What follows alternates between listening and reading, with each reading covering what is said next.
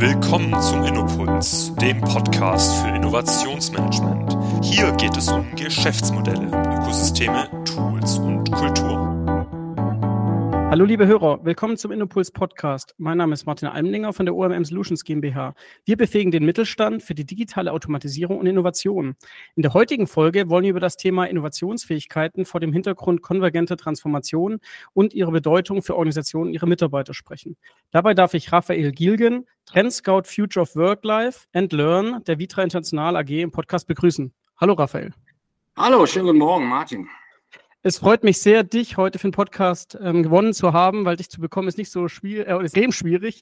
Und ähm, ich glaube, das wird man heute auch nach den Inhalten ähm, auf jeden Fall feststellen, äh, mit was für einer Denkweise du auf die Welt guckst ähm, und wie du auch ähm, unterwegs bist. Ähm, zu Beginn, ich hätte es schon vorgestellt, Trend Scout ist, glaube ich, eine sehr interessante Rolle, die nicht, äh, sag ich mal, in jedem Unternehmen vorzufinden sind.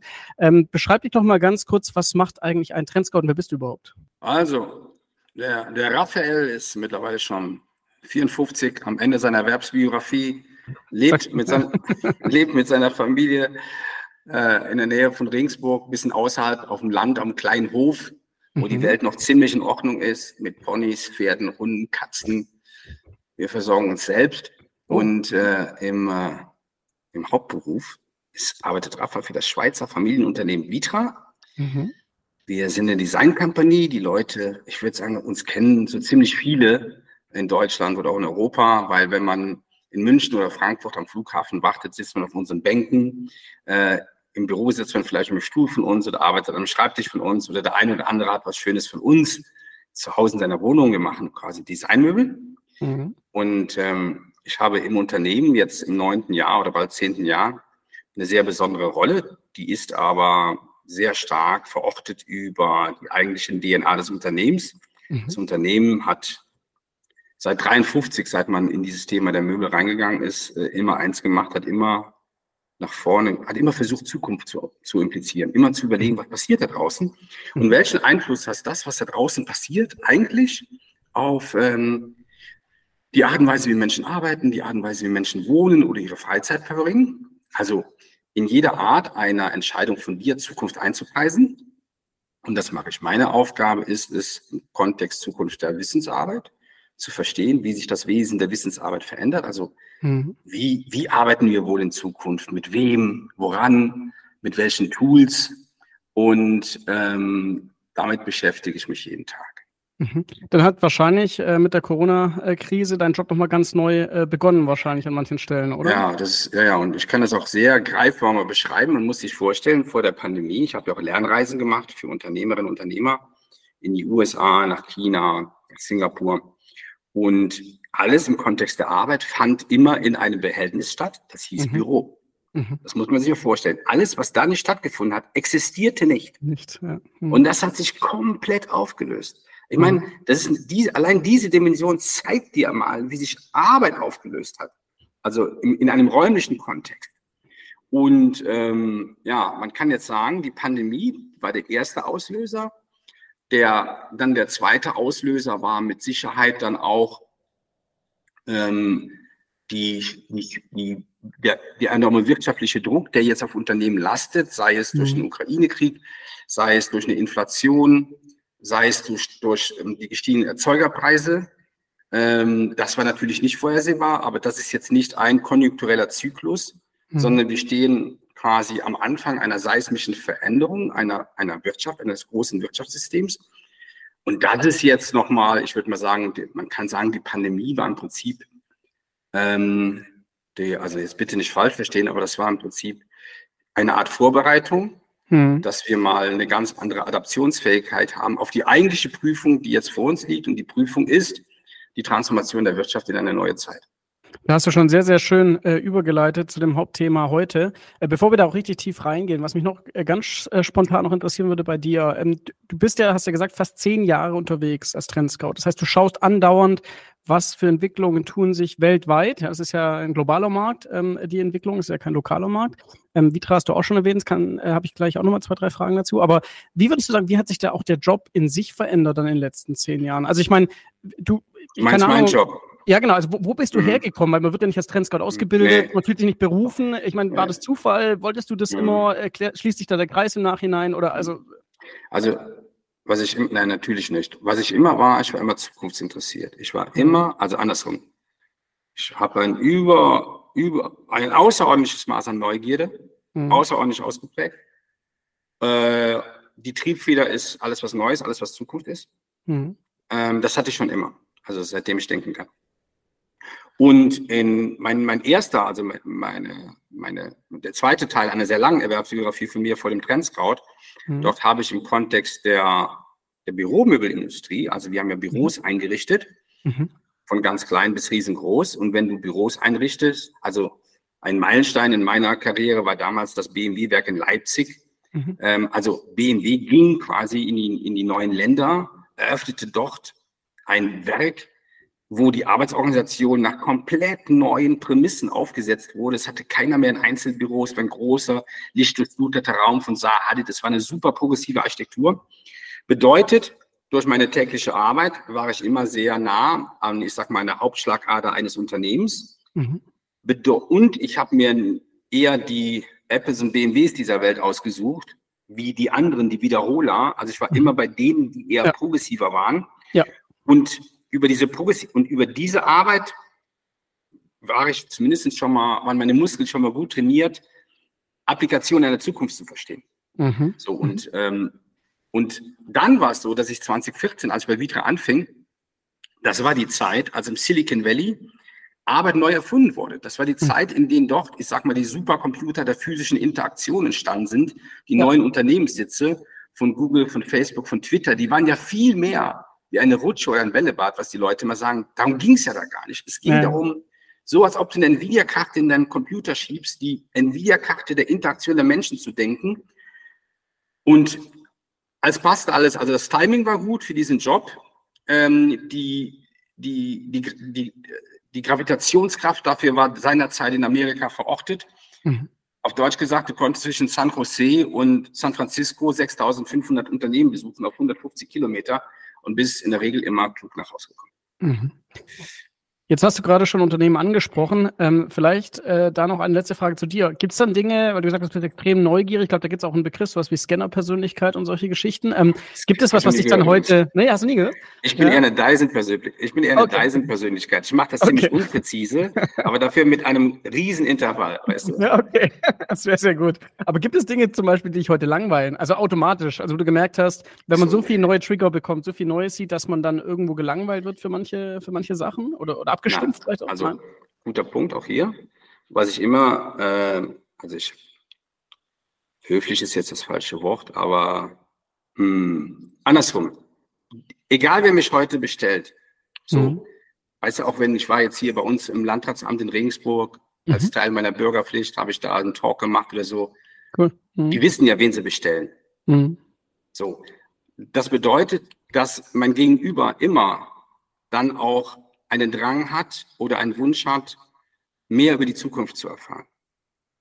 Und jede Begegnung ist für mich interessant und also ehrlich, ich habe jetzt, ich wüsste jetzt echt nicht mehr, wann mich was gelangweilt hat.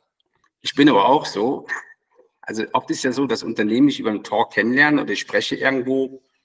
Ich habe jetzt vor Freitag vor, äh, vor einer Woche beim großen ähm, Tag der, von der DB Regio gesprochen, Zukunft mhm. Nahverkehr. Mhm. Und wenn einer so ein Publikum da, also dann deckt mich einer und spricht mich an und dann lädt er mich in sein Unternehmen ein und ich sage dann mhm. immer so ein bisschen pointiert, aber wenn ich komme, bitte langweilen Sie mich nicht. Und dann schauen die mich an, dann sage ich, Sie müssen mir erst das Heißeste zeigen, was Sie gerade machen. Und die machen das dann auch. Also, und das ist ja dann auch toll, weißt du. Ich habe hier noch nie ein Unternehmen besucht, wo ich dann nach Hause gekommen bin und hatte nichts zu erzählen. Mhm. Ja, es, ja. es mangelt ja nicht daran bei uns, dass wir, dass jeder ein paar Dinge besonders gut kann. Mhm. Mhm.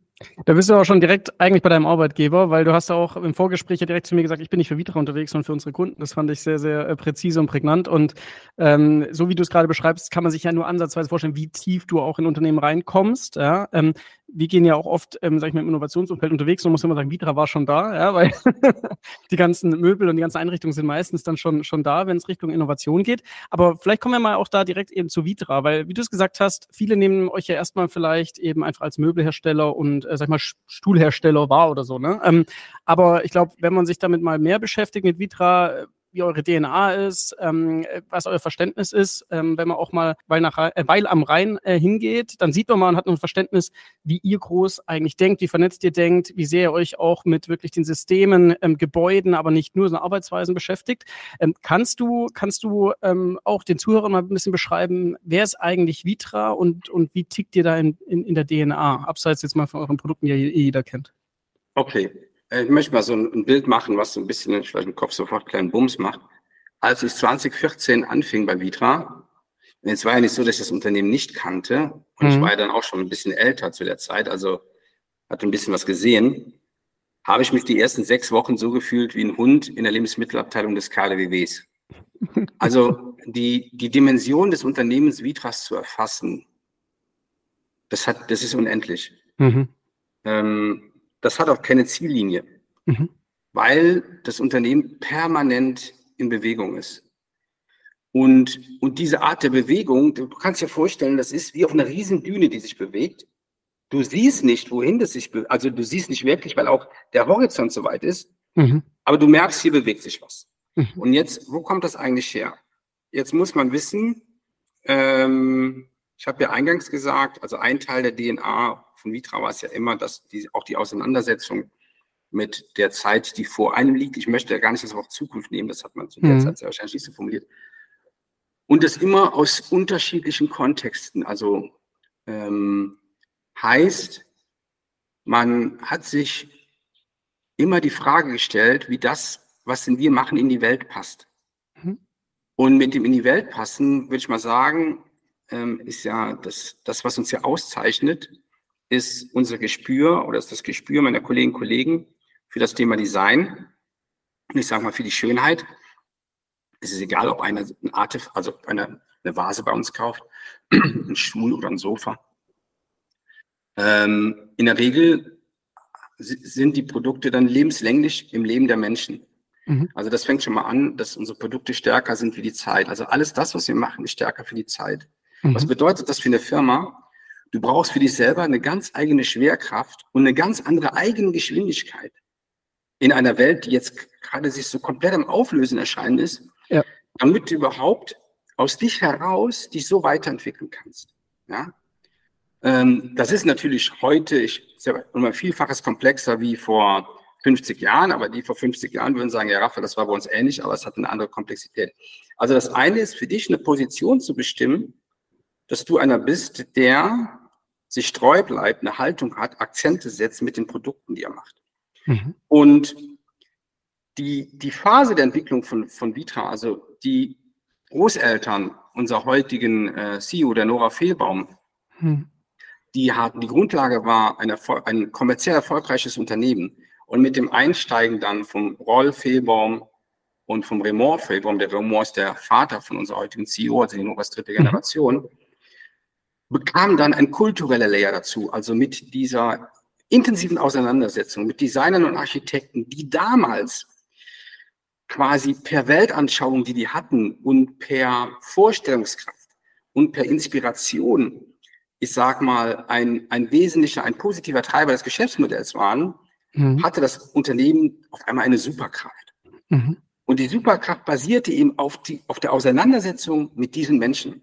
Das heißt, die auch im wahrsten Sinne des Wortes zu Tisch zu bitten und von denen zu erfahren, was da draußen passiert, aber auch den Mut zu haben, ein Vitra Design Museum zu bauen an einem Ort, wo das keiner für möglich gehalten hat, mit Zaha mhm. Hadid dieses Feuerwehrhaus zu bauen oder mhm. einen Pantherstuhl zu entwickeln aus einem Kunststoff in Anführungsstrichen zu einer Zeit, wo der Kunststoff jungfräulich in das Leben der Menschen kam. So, und jetzt viele Jahre später, äh, die Nora setzt jetzt die Akzente natürlich in die nächste Dimension. Und mhm. das ist die Dimension der Nachhaltigkeit. Mhm. Auch wir sind damit konfrontiert, in die Kreislaufwirtschaft zu gehen. Auch wir sind damit konfrontiert, die Primärenergie komplett aus Erneuerbaren zu machen. Auch wir sind damit konfrontiert, den CO2-Fußabdruck auf Null zu bringen.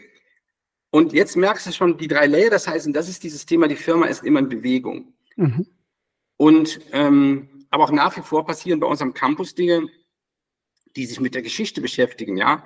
Also wo wir uns um die Archive kümmern von den großen Designern wie Charles und Ray Eames oder äh, Jean Prouvé oder anderen Sachen, die wir machen. Oder vor vier, vor drei Jahren, Entschuldigung, ist der Vitra Garten eröffnet worden, mhm. der Campusgarten von dem Pete Udolf. Viele kennen den vielleicht von der Highland und in New York, da hat er den Garten angelegt. Was ich damit sagen will, ist, wenn dann bei uns dann dieser Garten angelegt ist, dann ist das kein Pücklerpark, mhm. aber das ist ein Garten, der die Menschen in einer Art und Weise verzaubert, wo man sagen würde, das würde man von Vitra erwarten. Mhm. Aber genau das zu erwarten ist eben nicht offensichtlich und das erschließt sich nicht automatisch. Das steht nirgendwo geschrieben. Und das glaube ich auch die Superkraft von Vitra. Alles das, was wir sind, steht nicht wirklich irgendwo geschrieben. Mhm. Und das ist so, ähm, es wird quasi von Kollege zu Kollegin, von Kollegin zu Kollege über die Generationen ist es eine, gibt es eine Art Grundordnung und Grundhaltung, mhm. was wir tun und was wir nicht tun. Mhm. Und ich glaube, das zeichnet uns aus. Das heißt, ihr könntet, wenn man es mal ganz platt formuliert, ihr könntet wahrscheinlich ähm, ganz, ganz oben mitspielen in der reinen Beratung der Unternehmenskultur, wenn das euer Geschäftsmodell wäre. Ich meine, das macht ihr wahrscheinlich einfach als Abfallprodukt, indem ihr halt Unternehmen wahrscheinlich zu euch kommen und sagen, oh ja, wir müssen hier was machen ähm, und, und dann legt ihr los. Ähm, aber ich kann mir vorstellen, viele Unternehmen sind dafür auch gar nicht vorbereitet. Also immer der Klassiker, mhm. Es gibt den Tischkicker, aber keinen benutzt ihn und so weiter, oder? Also ja und nein. Ich, sag mal eins Erinnere dich, wie ich gesagt habe, du hast deine eigene Schwerkraft, du hast deine mhm. eigene Geschwindigkeit. Wenn du in der, puh, wie, wie, soll ich sagen, wenn du in der Dimension ähm, deine Arbeit machst, mhm. dann steht vor allem, dann ist das, dann ist diese, dann steht diese Sache über alles. Mhm. Also, und ich, ich will nicht sagen, alles andere kommt danach, aber doch, alles andere kommt danach. Mhm. Du mhm. musst dich darauf einlassen, das ist so, als ob du angenommen, du spielst jetzt beim Berliner Philharmoniker. Dann haben die Berliner Philharmoniker Regeln oder eine unausgesprochene Ordnung, mhm. die jetzt nicht ein normales Orchester hat. Ja. Aber ich will nicht sagen, das ist der Preis, aber das ist der Preis. Mhm. Mhm. So, und natürlich sind auch wir in diesem, in diesem Fight, Employer Branding, attraktive Arbeitgeber zu sein, ähm, mit all den Herausforderungen, Fachkräftemangel. Da sind wir genau, da sind wir übrigens genauso wie jede andere Firma. Mhm. Und ja, wir können die Karte natürlich einen Ticken besser spielen, sofern eine neue Kollegin oder ein Kollege eine Empfänglichkeit für das hat, was wir tun. Mhm. Wenn Arbeit für diese Person aber nur Arbeit ist, mhm. Dann bedeutet das nicht, dass der bei uns besser aufgehoben ist. Mhm. mhm. Also bei Vitra zu arbeiten bedeutet sich das Trikot jeden Tag bewusst drüber zu spielen, ziehen mhm. und wissen, mhm. welche mhm. Trikotnummer du hast und was hinten am Trikot steht. Und das ist wahrscheinlich äh, spätestens seit, seit Corona nochmal viel, viel wichtiger, weil sich da ja, wie du schön auch vorher gesagt hast, viele Dinge dann auch plötzlich aufgebrochen wurden. Also Arbeiten, ähm, auch Privatleben, ähm, was, was sich immer mehr vermischt und nicht mehr so linear ist, ähm, sofern es vorher immer so linear war. Aber ich glaube, in vielen Kulturen war das doch, äh, oder in Unternehmenskulturen war das so, dass es halt einfach typisch war, dass man von Montag bis Freitag einfach ins Büro gegangen ist. Ähm, und jetzt ähm, hat sich doch sehr, sehr viel da in die Richtung gewandelt. Und da möchte ich auch ähm, inhaltlich wirklich mit dir einsteigen. Du hast auch schon schön vorher gesagt, es gibt mehrere Transformationen. Und wir wollen ja heute auch über die Konvergenz sprechen ähm, weil in Deutschland habe ich immer das Gefühl, alles, alles, was Wandel ist, wird als Digitalisierung bezeichnet. Ähm, und eigentlich passiert doch dahinter ganz, ganz viel. Ähm, und du hast gerade auch schon die Verschiebung des Wirtschaftssystems oder die Veränderung des Wirtschaftssystems angesprochen. Ähm, gehen wir mal da der Reihe nach. Was, was ist so, wie, wie schaust du gerade auf ähm, diese, diese Verkettung von, von, ich sag mal, ähm, Entwicklungen, die ja dann zur Transformation zum Beispiel zu, von Unternehmen idealerweise wahrscheinlich führen müssen? Also was sind das für dich Entwicklungen, wo du sagst, die haben für dich eine Relevanz oder für Vitra eine Relevanz ähm, und die sollten auch für Unternehmen eigentlich eine Relevanz haben? Also das eine ist, wenn wir jetzt mal zurückschauen, ja, auf die vergangenen drei Jahre, mhm. äh, dann waren die natürlich außergewöhnlich. Ähm, und ich hatte eingangs gesagt, was sich jetzt abzeichnet, ist mehr wie ein Konjunkturzyklus. Und was mhm. ich jetzt feststelle, ist, das Berufsleben der meisten Menschen da draußen, denen ich begegne, das spielt sich in einer klaren, überschaubaren globalen Landschaft ab. Mhm. Aber eine Landschaft, äh, die auf viele implizierte Annahmen und Überzeugungen darüber, wie die Welt funktioniert, verankert ist. Ja. Und jetzt passiert eins, dass diese nun in Frage gestellt werden und die Welt ist eine andere. Ja? So, das ist das Erste, was ich feststelle. Das heißt, mhm. die Menschen stellen sich per se die Frage, was bleibt eigentlich noch übrig? Mhm. Und jetzt passiert eins, obwohl wir natürlich in den Nachrichten und, also du kannst dich dem ja gar nicht entziehen. Ja. Ähm, ich habe mir pointiert vor drei Jahren gesagt, wir sind am Arsch. Und damit mhm. meinte ich, dass die Art und Weise, wie wir Wirtschaft anschauen und wie wir über Arbeit nachdenken, endlich ist. Mhm. Also es gibt für die Art und Weise der alten Arbeit, für dieses Betriebssystem gibt es kein, gibt's kein Update mehr. Mhm. Mhm. Da ist natürlich die logische Konsequenz, dass du sagst, okay, du, du setzt was Neues auf. Hier ist aber die Grundvoraussetzung, zu verstehen, dass aus dieser Summe der Insights, die du jeden Tag kriegst, dass du verstehst, ey, wir stehen vor einem neuen Zeitalter, einer Epoche der Wirtschaft, mhm. die sehr wahrscheinlich von einem grundlegenden anderen Punkt starten wird, als die wirtschaftliche Epochen davor. Ja. Und dass dies mit den weiten Teilen, wie ein Unternehmen oder eine Organisation konditioniert ist, nichts mehr zu tun hat. Mhm. Und was ich jetzt wieder erlebe, ist, dass die Unternehmen ähm, sich zu wenig oder auch die Organisationen darauf auf diese Welt vorbereitet haben. Bedeutet, ähm, die basieren noch auf starke, festen Denk- und Handlungsmustern, mhm. die mit der Geschwindigkeit der Veränderung nicht zurechtkommen. Mhm. Und das macht die natürlich jetzt anfälliger äh, für diese schnellen, massiven Veränderungen, in denen wir drinstecken, mhm. ähm, weil wir weitgehend in den letzten Jahren den Menschen die gleichen Dinge auf dieselbe Art und Weise beigebracht haben. Und damit ist es um unsere Widerstandsfähigkeit ähm, schlecht bestellt. Mhm. So, und, und das ist, so, so beschreibe ich jetzt mal gerade, wie ich die Welt erlebe. Mhm gerade was du gesagt hast, was, was sind da so, so, ich sag mal, Symptome, die man dann sieht im Markt? Also ist es zum Beispiel, das Unternehmen immer noch, ich meine, gehe mal ganz runter auf operative Ebenen, also sowas wie, man agiert immer noch ganz klassisch in einem Projekt oder man geht immer noch davon aus, dass die mhm. Mitarbeiter ins Büro gehen.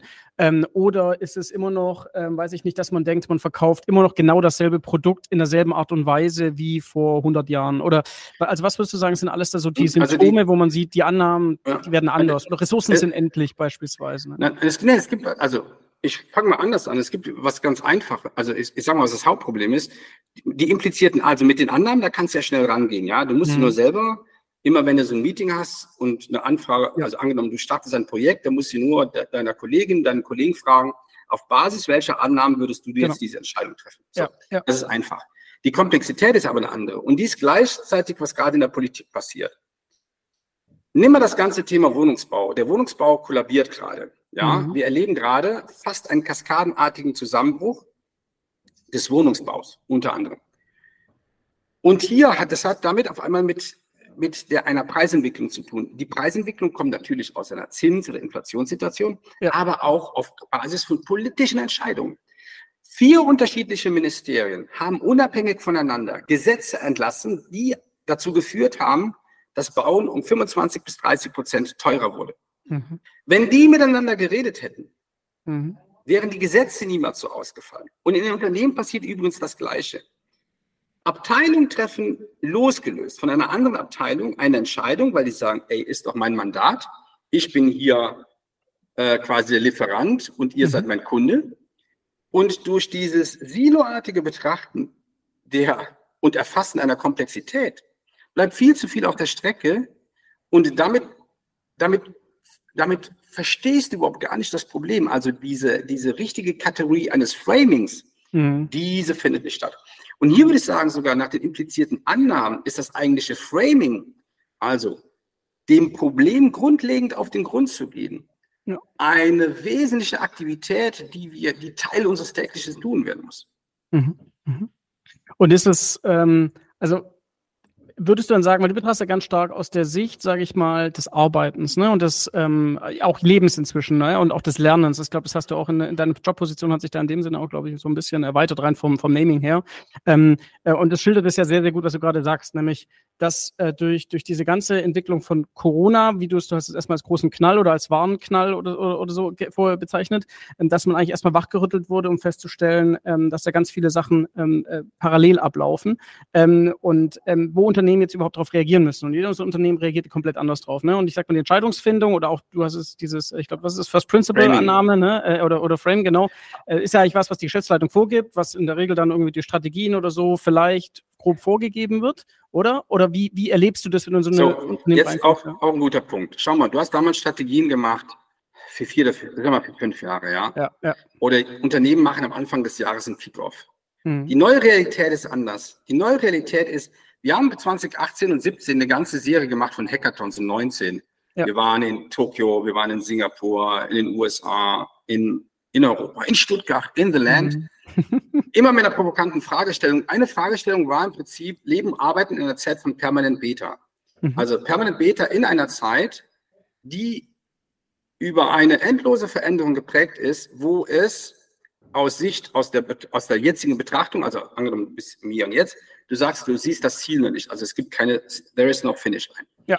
Und ähm, äh, wo wollte ich jetzt drauf hinaus? Äh, so, und jetzt kommt ein Punkt, ein Unternehmen braucht eigentlich so zwei, ich sag mal, zwei, zwei Dimensionen, damit umzugehen mit Veränderungen. Das eine ist, du brauchst wie im Krankenland, wie im Krankenhaus eine Notfallaufnahme. Du mhm. brauchst eine Ambulanz. Heißt, diese Ambulanz ist nämlich der Teil der Organisation, der die Ability to adapt hat, also der massiv mhm. darauf konditioniert, der, der stark darauf konditioniert und trainiert ist, mit den Veränderungen umzugehen, Insights draußen auch wahrzunehmen, aus diesen Insights Impacts abzuleiten, mhm. aus den Impacts Aktionsfelder zu beschreiben und die dann in die Organisation zu schieben. Mhm. Es bringt nichts, die ganze Organisation wuschig zu machen und die ganze Organisation auf permanent mhm. Beta zu schieben, mhm. aber so wie eine gute Universitätsklinik die Expertise hat und auch Forschung betreibt, das sollte weitergehen, braucht es trotzdem eine Notfallaufnahme. Und das ist was vollkommen anderes. Ja, ja. Und, und, und da, glaube ich, liegt, da liegt ein zentraler Muskel drin, oder auch eine zentrale Fähigkeit, damit umzugehen. Mhm. Weil was wir machen, wir schieben jede Herausforderung durch die gleiche Eingangstür. Und das kann nicht funktionieren. Ja? Mhm. Mhm. Gibt es eine grobe Einschätzung von dir, jetzt gerade wenn wir uns jetzt Europa anschauen oder speziell, weiß ich nicht, äh, auch nochmal Deutschland, wie viele Unternehmen haben denn genau diesen Muskel? Also, was ist denn da so dein Gefühl, so. Äh, die da wirklich in der Lage sind, Nein. Äh, das zu mhm. erkennen, zu trainieren und dann auch wirklich in die Kernorganisation rüberzuschieben und zu Also in der Regel, in der Regel haben die wertvollsten Unternehmen, die wertvollsten Unternehmen dieser Welt, hm. aber auch die innovativsten. Es gibt ja auch von der Boston Consulting Group und von anderen gibt es ja immer die Publikationen, ja. innovativsten Unternehmen, wertvollsten Unternehmen oder auch die führenden Mittelständler in Deutschland die würden das ja wahrscheinlich nicht Notfallaufnahme nennen, okay. aber die haben das, äh, die haben das impliziert. Also die haben ihre Organisation mhm. so aufgesetzt, wie auch immer die das beschreiben Mhm. Mhm. Ähm, was die natürlich auszeichnet, ist, ähm, dass die es geschafft haben, Zukunft in ihre Entscheidungen einzupreisen. Ja. So würde ich es mal nennen. Mhm. Aufgrund von, ich sag mal, Organisationentscheidungen, aufgrund von Persönlichkeiten, die in Unternehmen sind, äh, oder Unternehmerinnen und Unternehmern, die per se immer innovativ waren, die haben das einfach vor Augen mhm. und sind sich sehr bewusst. Das heißt, die sprechen auch sehr dezidiert, ob das eine Horizont 1, Horizont 2, Horizont 3 Entscheidung ist, ob das eine Entscheidung, die du aus der Gegenwart treffen kannst oder ob du für diese Entscheidung nochmal in die implizierten Annahmen gehen musst und überlegen musst, was müsstest du weiterentwickeln. Das ist das Erste. Mhm. Und das Zweite, was die sind, die denken dann natürlich in logischer Weise in Ökosysteme. Hm. Ja, also die meisten Unternehmen, vor allem in Deutschland, kommen ja aus einer Zeit, wo Branchen abgeschieden von anderen Branchen miteinander agieren konnten.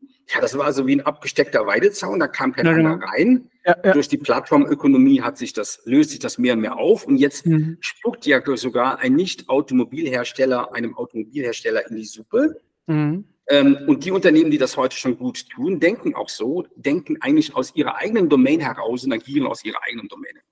Mhm. Übrigens mit die größte Herausforderung für Unternehmen, die eigene Domain zu verlassen. Allein schon im Denken.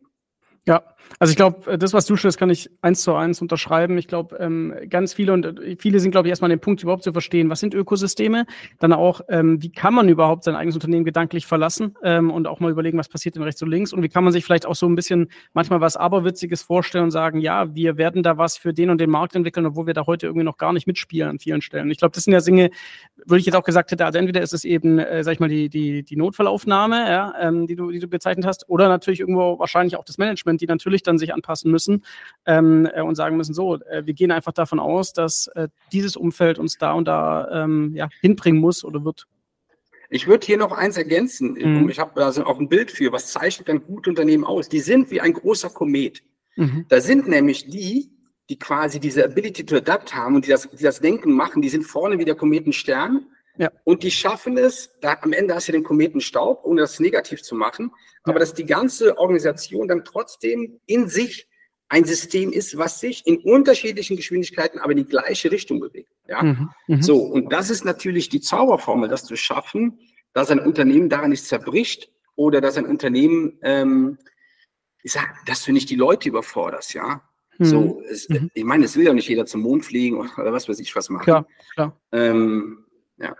Also könnte man ja auch dann sagen, also wenn, wenn man sagt, diese Ability to adapt, die haben ja die Unternehmen, die es seit 100, zum Teil 200 Jahren gibt, die haben die wahrscheinlich auch so tief in ihrer DNA meistens, dass sie ja eigentlich, also man annehmen könnte, sie müssten das ja eigentlich auch wiederpacken und wiederpacken und wiederpacken. Wir kennen ja die ganzen Geschichten von was Nokia, die irgendwie mal früher ähm, äh, Schuhe gemacht haben, ja. Ähm, und äh, Gummistiefel gemacht haben, glaube ich, und dann haben sie sich auch äh, angepasst oder weiterentwickelt und so weiter.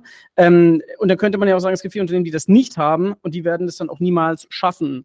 Ähm, Wäre das so schwarz-weiß? Nee, oder, oder hast du auch Unternehmen kennengelernt, die, die es wirklich geschafft haben, auch diese äh, mm. App dann sukzessive aufzubauen, obwohl sie die noch gar nicht in ihrer Historie so also, hatten? Also erstens lernen kann das jeder und mhm. davon bin ich überzeugt.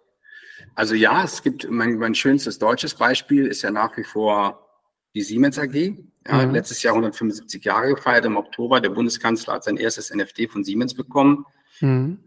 die ja in ihrem, in ihrem Top-Business der Prozessautomatisierung von Fabriken äh, einer der Weltmarktführer sind, wo auch ein Amazon Web Services überhaupt gar nicht rankommt, ja. der dann immer schaut, wie machen die das?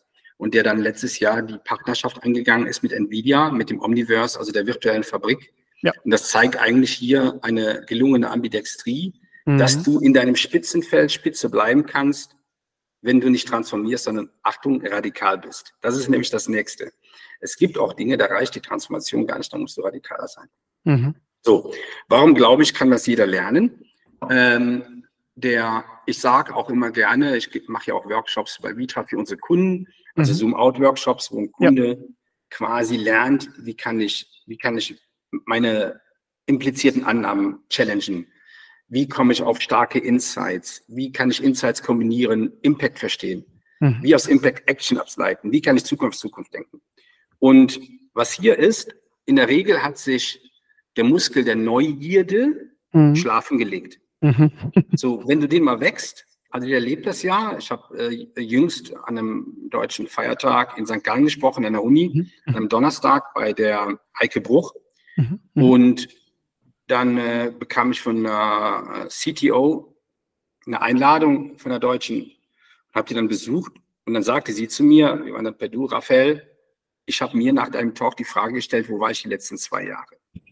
So, was ich aber damit sagen will, ist, also das war ja erstens ehrlich und zweitens ja. ist das eine hochintelligente Frau, die sehr gut ist in dem, was sie tut, mhm. in diesem Konzern.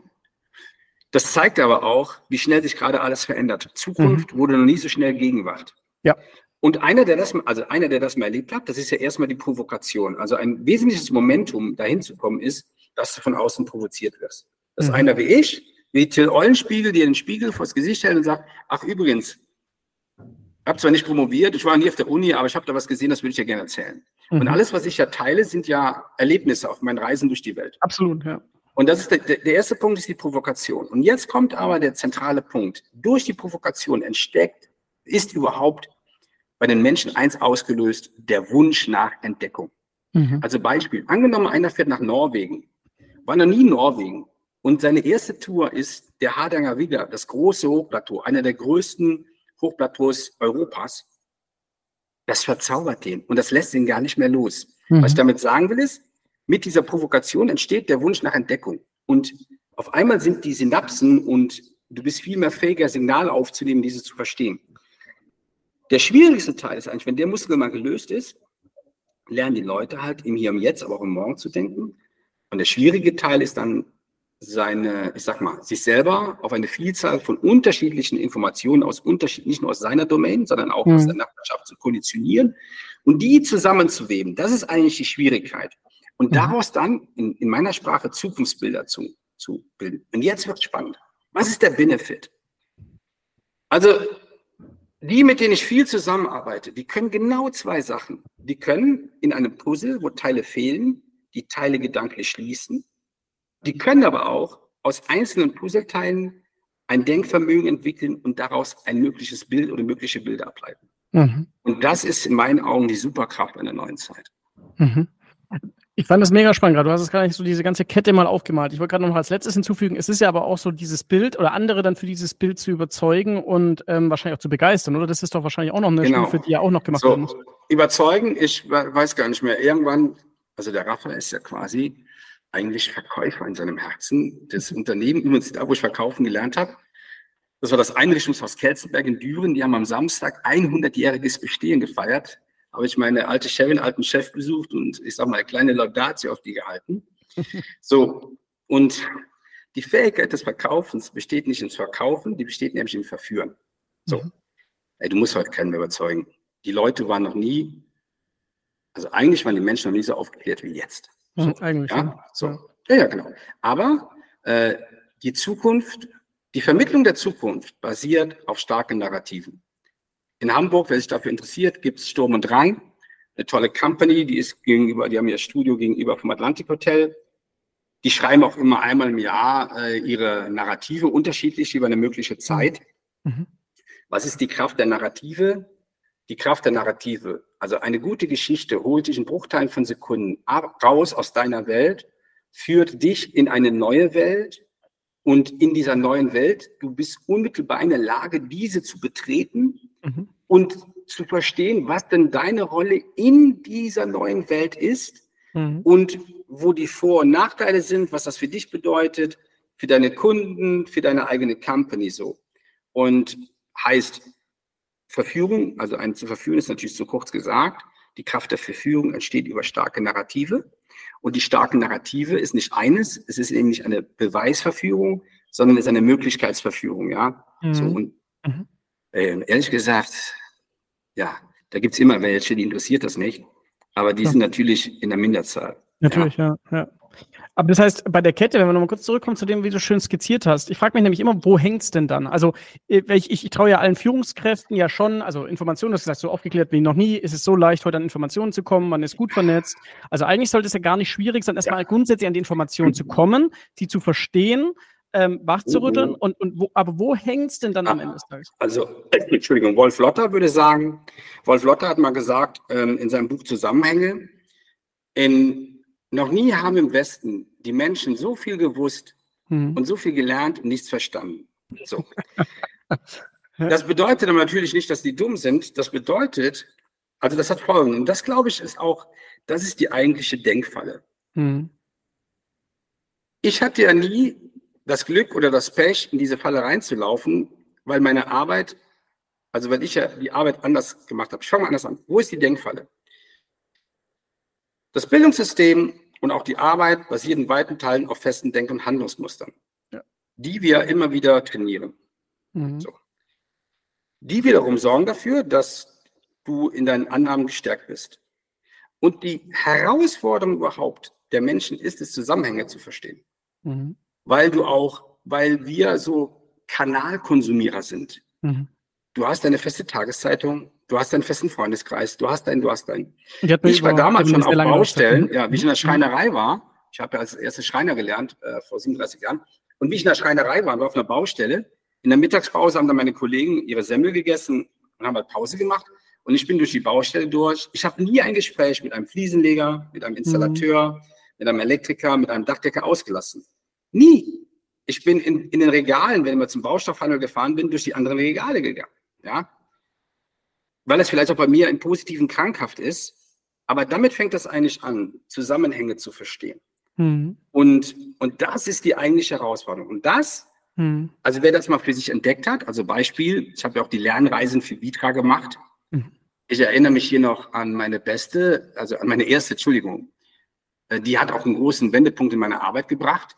Im Jahr 2015, äh, da war ich gerade sechs mhm. Monate bei Vitra, sagte mein heutiger Boss, damals war der Heiko nicht mein Boss, der Heiko Stahl, hey Rafa, du fährst doch, du warst ja jetzt mit BMW hier im Valley und so, nimm uns doch mal mit. und das Erste, was ich dachte, ach, Alter, jetzt wäre ich auch noch Reiseleiter, da hast du ja überhaupt keinen Bock drauf. Aber dann in einem zweiten Teil dachte ich, boah, das könnte so viele Probleme lösen, wenn ja. du die Menschen mit dem konfrontierst, wenn ja. du die in deine Welt mitnimmst. Ja? Mhm. So, okay, gesagt, getan. So, und dann war dann mein eigentliches Ziel, okay, Rafa, jetzt besorgst du es dir mal so richtig. Die wollen es wissen, dann kriegen die jetzt mal volle Breitseite. Wir waren zehn Externe, also Kunden wie Universität St. Gallen, Schweizer Bundesbaden, aber auch Deutschland, Fraunhofer Institut, Architekten mhm. und Architekten und zehn von Mitra. Und die Reise ging montags Boston, MIT, Boston Dry Dogs, Dienstag Seattle, Amazon, Starbucks, Microsoft. Mittwoch San Francisco, zähle ich das gar nicht auf. Bam, bam, bam, bam, bam, Bay Area. Donnerstag San Francisco, bam, bam, bam, bam, bam, Bay Area. Freitags Los Angeles. Donnerstags abends Immerhin, die ersten waren schon dienstags abends Mayday. Mhm. Game over. Mhm. Donnerstags abends sitzen wir in einem schlechten Hitchcock-Hotel am Flughafen Los Angeles, weil da war eine Messe, die Hotels waren so teuer.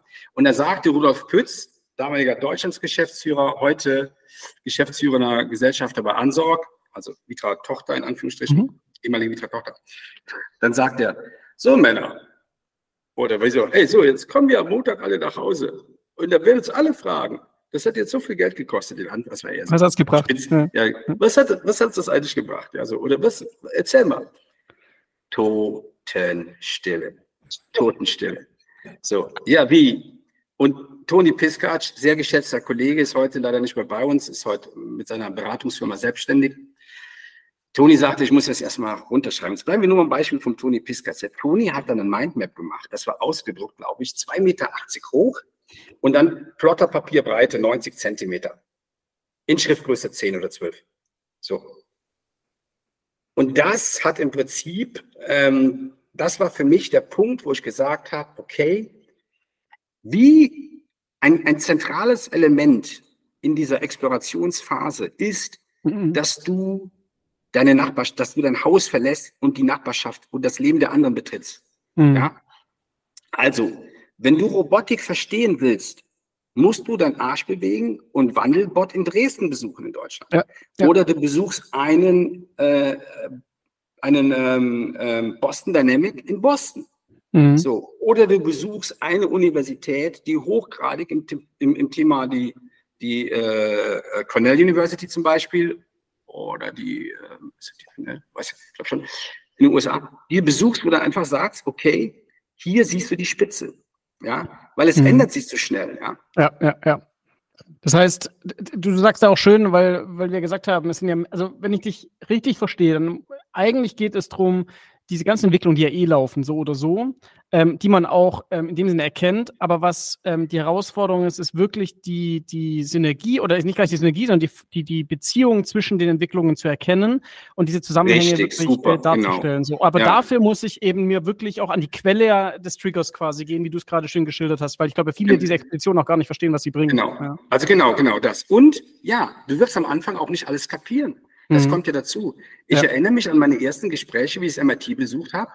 Da habe ich von 100% Gespräch, Entschuldigung, 80% nicht verstanden. Ja. Was ich damals noch gemacht habe, Notizen, habe abends im Bett gelegen im Hotel und mhm. habe das alles gegoogelt. So. Ja, ja. Das, das, erste ist, dass du akzeptierst. Das heißt, man fühlt sich auch unwohl in dem Sinne da wahrscheinlich. Ja, du kannst auch sagen, du fühlst dich ein bisschen doof. Aber ich meine, das erste ist, was du akzeptieren musst, dass du nicht alles weißt. Und dass es schon mal Wochen dauert, bis der, Recall in deinem Kopf stattfindet und dass du es verstehst. Mhm. Aber was hier auch wichtig ist, dass es, es gibt vier Dimensionen einer Veränderung. Wenn du Arbeit verstehen willst, hast du vier Dimensionen. Die erste Dimension, das ist die wichtigste. Woran arbeiten wir in Zukunft? Mhm. Und das Geschäftsmodell einer neuen Zeit hat einen anderen Startpunkt wie das Geschäftsmodell der alten Zeit, wo wir herkommen. Ja. Und da sind sich alle einig, wir werden jeden zweiten Euro am Ende des Jahrzehnts mit Produkten und Services verdienen, die es heute noch nicht gibt. Die Rügenwalder Mühle hat das mit Erfolg vollzogen. Ja. Das zweite ist, wer befähigt uns dazu? Was sind die, was ist der Werkzeugkasten der neuen Zeit? Das sind Technologien. Dazu bedarf es, dass wir unsere Technologiefähigkeit und unsere Datenfähigkeit trainieren, diese Technology und Data Literacy. Ja. Das dritte ist zu verstehen, mit wem machen wir das? Teams werden nicht mehr in Teams oder in Departments organisiert sein, sondern vielmehr in Squads, die Menschen. Weil wir halt diese Vielfalt, also wir brauchen die Anlagen und Fähigkeiten des Einzelnen in unterschiedlichen Teams. Mhm. Und das Letzte ist, wo findet das statt? Und das findet natürlich im Rahmen einer räumlichen Verordnung statt. Mhm. Das ist das Büro, aber auch im Rahmen einer virtuellen Lokation. Und das ist mhm. die virtuelle Welt. Mhm. Und jetzt kapierst, und jetzt, wer das mal so aufschreibt, denkt auf einmal, ey, das ist ja komplett neu. Ja, wir stehen wie nach dem Zweiten Weltkrieg, wie die Unternehmerinnen und Unternehmer, die nach dem, die quasi nach dem Zweiten Weltkrieg für den Aufbau von Deutschland waren. Wir stehen exakt an dem gleichen Punkt. Mhm. Mhm. Mit all den Möglichkeiten, mit all den Herausforderungen. Nur was der große Unterschied ist, dass wir aktuell jeden Tag in ein warmes Zuhause gehen, haben den Magen voll und ich beschreibe das immer mit krank ohne Schmerzen. Ja? Mhm, mh, mh. Würdest du sagen, da, also seit 10, 15 Jahren, äh, sind ja eigentlich so, also diese ganzen Exkursionen, du hast, äh, hast geschildert, so 2014 bis 2016, dann die ganzen Innovation Labs und die Startup-Kooperation, das ist ja alles schon durch quasi so. Ähm, würdest du sagen, ich meine, ich kann nur den Mittelstand sprechen, da habe ich immer das Gefühl, da, da an vielen Stellen muss man erstmal anfangen. Ähm, äh, aber wo, wo, stehen wir da? Also haben es die Großkonzerne quasi alle schon so, sag ich mal, die richtigen Weichen gestellt oder kann man das gar nicht auf Konzerne an sich äh, reduzieren? Also, hab, ja. Mhm. Das, was du beschreibst, war das letzte Rennen eines großen letzten wirtschaftlichen Zyklus. Mhm. Der letzte große wirtschaftliche Zyklus war von 2000 bis zur Pandemie. Ja. ja? The Area of Markets. Ja. Die Globalisierung in weiten Teilen friedlich, prosperierend, ja. fast für uns alle. So. Im Rahmen des letzten wirtschaftlichen Zyklus haben viele natürlich adaptiert, haben ihre eigenen Labs gemacht oder ihre Inkubatoren und und und gibt es in Deutschland viele. Das war aber sehr stark fokussiert auf das bestehende Geschäftsmodell. Mhm. Ja? Mhm. Und ähm, in, in einer, ich sag mal, ähm, ja, ich weiß jetzt nicht Disruption, aber in einer Transformationsfähigkeit. Die, das Neue ist anders. Das Neue ist vielmehr eine Art Clusterökonomie.